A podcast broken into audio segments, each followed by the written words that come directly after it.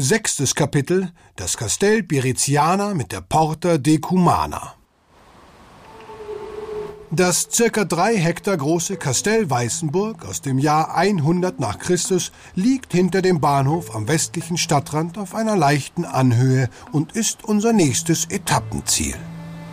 Das ehemalige Reiterkastell mit Zivilsiedlung zählt seit 2005 zum Teil des UNESCO-Weltkulturerbes Grenzen des Römischen Reichs und war der bedeutendste Truppenstandort in diesem Limesabschnitt.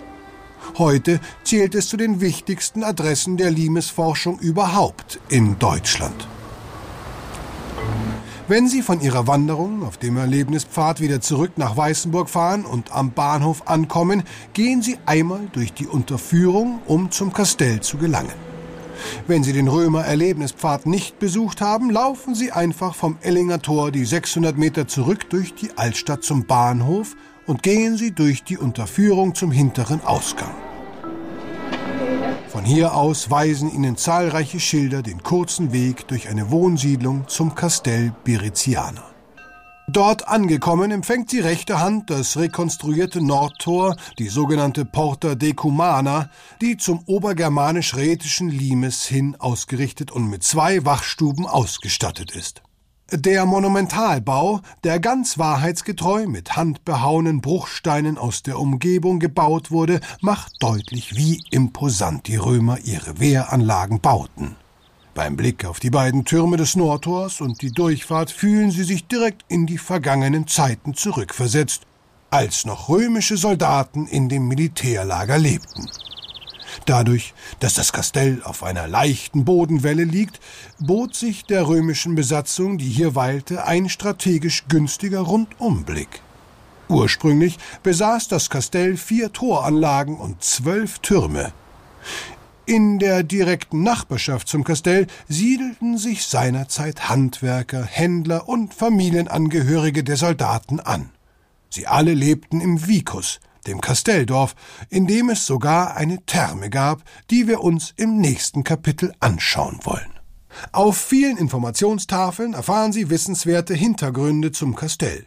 So sehen Sie beispielsweise dort auch Schaubilder, auf denen die Militäranlage, in der rund 500 Reitersoldaten bis ins Jahr 250 lebten und durch die zwei Straßen führten, dargestellt ist.